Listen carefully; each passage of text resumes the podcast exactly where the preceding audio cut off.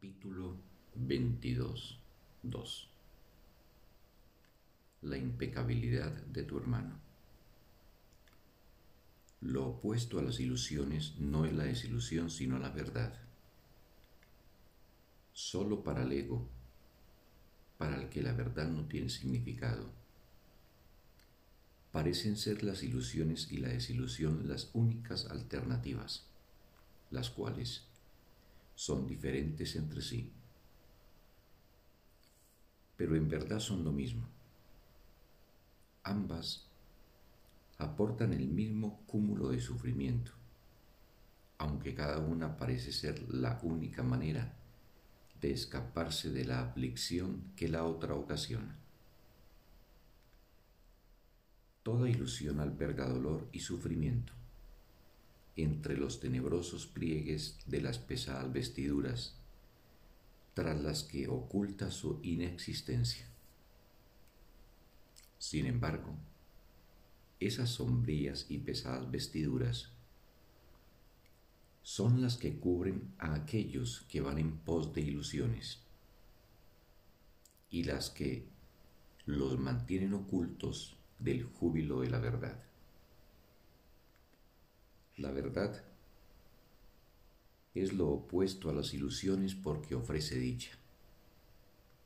¿Qué otra cosa, si no la dicha, podría ser lo opuesto al sufrimiento? Abandonar un tipo de sufrimiento e ir en busca de otro no es un escape. Cambiar una ilusión por otra no es realmente un cambio. Tratar de encontrar felicidad en el sufrimiento es una insensatez, pues ¿cómo se iba a poder encontrar felicidad en el sufrimiento? Lo único que se puede hacer en el tenebroso mundo del sufrimiento es seleccionar algunos aspectos de él, verlos como si fuesen diferentes y luego definir la diferencia como felicidad. Percibir una diferencia donde no la hay, no obstante, realmente no cambia nada. Lo único que hacen las ilusiones es ocasionar culpabilidad, sufrimiento, enfermedad y muerte a sus creyentes. La forma en que las ilusiones se aceptan es irrelevante a los ojos de la razón, ninguna forma de sufrimiento se puede confundir con la dicha. La dicha es eterna. Puedes estar completamente seguro de que todo lo que aparenta ser felicidad y no es duradero es realmente miedo. La dicha no se convierte en pesar, pues lo eterno no puede cambiar. Pero el pesar puede volverse dicha, pues el tiempo cede ante lo eterno. Únicamente lo eterno permanece inmutable, pero todo lo que se encuentra en el tiempo puede cambiar con el paso de éste. No obstante, para el cambio para que el cambio sea real y no imaginado, las ilusiones tienen que ceder ante la verdad y no ante otros sueños igualmente irreales. Eso no sería diferente. La razón te diría que la única manera de escaparte del sufrimiento es reconociéndolo y tomando el camino opuesto. Toda verdad es lo mismo y todo sufrimiento es lo mismo también, pero ambos son diferentes entre sí desde cualquier punto de vista, en toda circunstancia y sin excepción.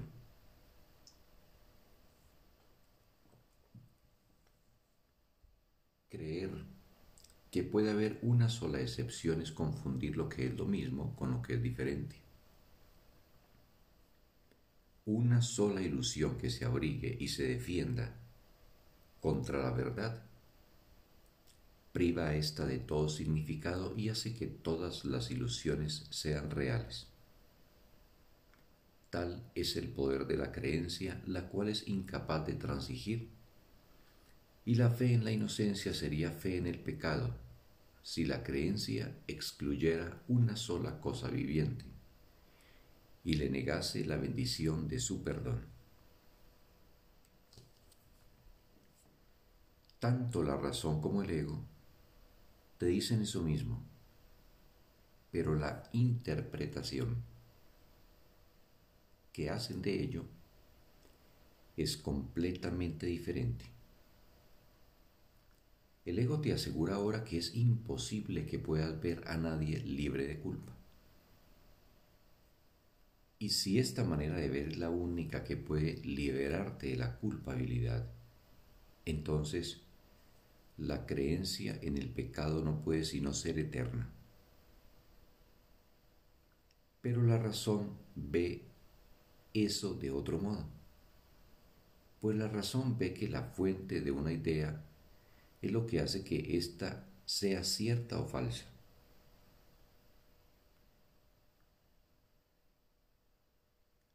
Esto tiene que ser así, si la idea es semejante a su fuente. Por lo tanto, dice la razón, si el propósito que se le asignó al Espíritu Santo fue ayudarte a escapar de la culpabilidad,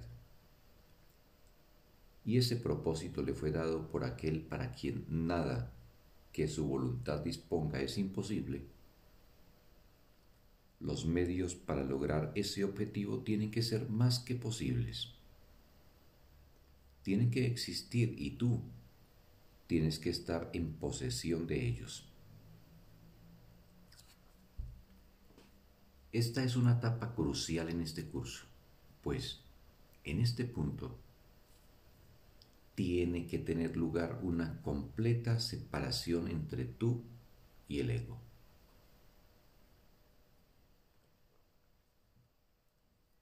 Pues si ya dispones de los medios para dejar que el propósito del Espíritu Santo se alcance, dichos medios pueden utilizarse. A medida que los utilices, tu fe en ellos será cada vez mayor.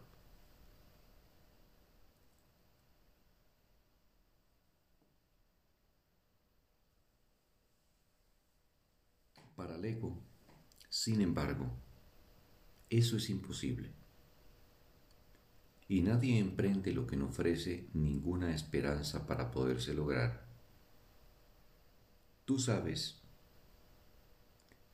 que lo que la voluntad de tu Creador dispone es posible, pero aquello que tú inventaste no lo cree. Ahora, tienes que elegir entre y lo que es solo una ilusión de ti. No ambas cosas, sino una sola. No tiene objeto intentar eludir esta decisión. Hay que tomarla. La fe y la creencia pueden inclinarse hacia cualquiera de esas dos opciones, pero la razón te dice que el sufrimiento se encuentra únicamente en una de ellas y la dicha en la otra. No abandones a tu hermano ahora, pues vosotros que sois lo mismo, no, no decidiréis por separado ni en forma diferente. Os dais el uno al otro o bien vida o bien muerte. Sois cada uno el salvador del otro o su juez. Y os ofrecéis refugio o condenación.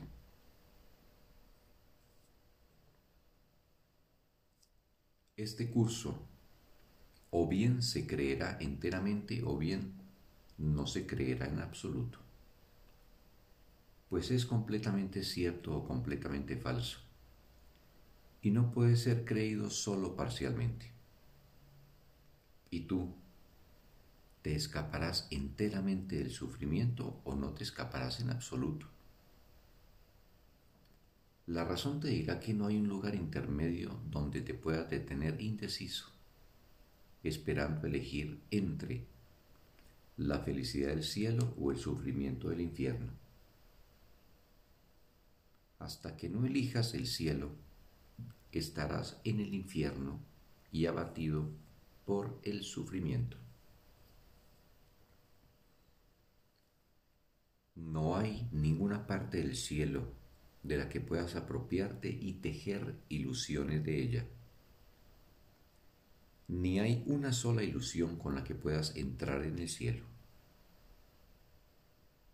Un Salvador no puede ser un juez ni la misericordia puede ser condenación. Y la visión no puede condenar, sino únicamente bendecir. aquel cuya función es salvar, salvará. ¿Cómo lo ha de lograr? Está más allá de tu entendimiento. Pero cuándo lo va a hacer está en tus manos. Pues el tiempo es una invención tuya y por lo tanto lo puedes gobernar. No eres esclavo de él ni del mundo que fabricaste. examinemos más de cerca la ilusión de lo que tú fabricaste, tiene el poder de esclavizar a su hacedor. Esa es la misma creencia que dio lugar a la separación. Es la idea insensata de que los pensamientos pueden abandonar la mente del pensador, ser diferentes de ella y oponerse a ella. Si eso fuese cierto, los pensamientos no serían extensiones de la mente, sino sus enemigos. Aquí vemos nuevamente otra forma de la misma ilusión fundamental que ya hemos examinado muchas veces con anterioridad. Solo si fuese posible que el Hijo de Dios pudiera abandonar la mente de su padre, hacerse diferente y oponerse a su voluntad. Sería posible que el falso ser que inventó y todo lo que éste fabricó fuesen su amo. Contempla la gran proyección, pero mírala con la determinación de que tiene que ser sanada, aunque no mediante el temor. Nada que hayas fabricado tiene poder alguno sobre ti, a menos que todavía quieras estar separado de tu Creador y tener una voluntad que se oponga a la suya.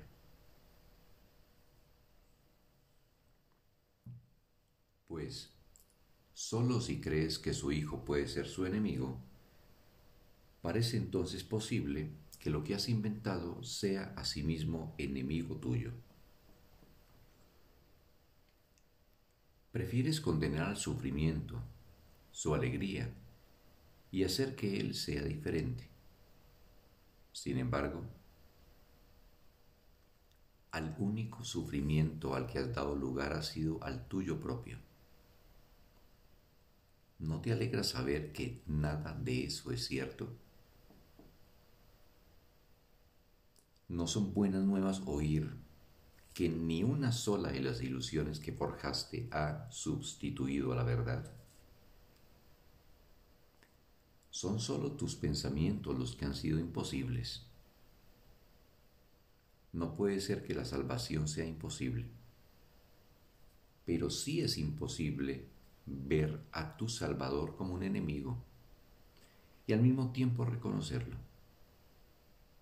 No obstante, puede reconocerlo como lo que es porque esa es la voluntad de Dios.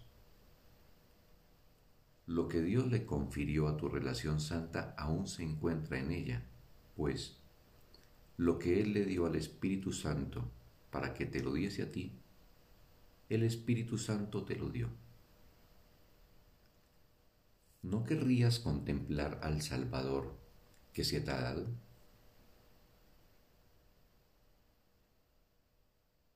¿No querrías contemplar al Salvador que se te ha dado? ¿Y no intercambiarías con gratitud la función de verdugo que le adjudicaste por la que en verdad tiene? Recibe de él lo que Dios le dio para ti, no lo que trataste de darte a ti mismo. Más allá del cuerpo que has interpuesto entre tu hermano y tú, y reluciendo en la áurea luz que le llega desde el círculo radiante e infinito, que se extiende eternamente, se encuentra tu relación santa, que Dios mismo ama. Cuán serena descansa en el tiempo y sin embargo más allá de él. Cuán inmortal y sin embargo en la tierra cuán grande el poder que en ella reside. El tiempo acata su voluntad y la tierra será lo que ella disponga que sea. En ella no existe una voluntad separada ni el deseo de que nada se encuentre separado. Su voluntad no hace excepciones y lo que dispone es verdad. Toda ilusión que se lleva ante su perdón se pasa por alto dulcemente y desaparece. Pues Cristo ha renacido en su centro para iluminar su morada con una visión que pasa por alto al mundo. ¿No querrías que esa santa morada fuese también la tuya? En ella no hay sufrimiento, sino únicamente dicha. Lo único que necesitas hacer para morar aquí apaciblemente junto a Cristo es compartir su visión. Su visión se le concede inmediatamente y de todo corazón a todo aquel que esté dispuesto a ver a su hermano libre de pecado. y tienes que estar dispuesto a no excluir a nadie si quieres liberarte completamente de todos los efectos del pecado. ¿Te concederías a ti mismo un perdón parcial? Puedes alcanzar el cielo mientras un solo pecado aún te tiente a seguir sufriendo. El cielo es el hogar de la pureza perfecta y Dios lo creó para ti. Contempla a tu santo hermano, tan libre de pecado como tú, y permítele que te conduzca hasta allí. Fin del texto. Un bendito día para todos.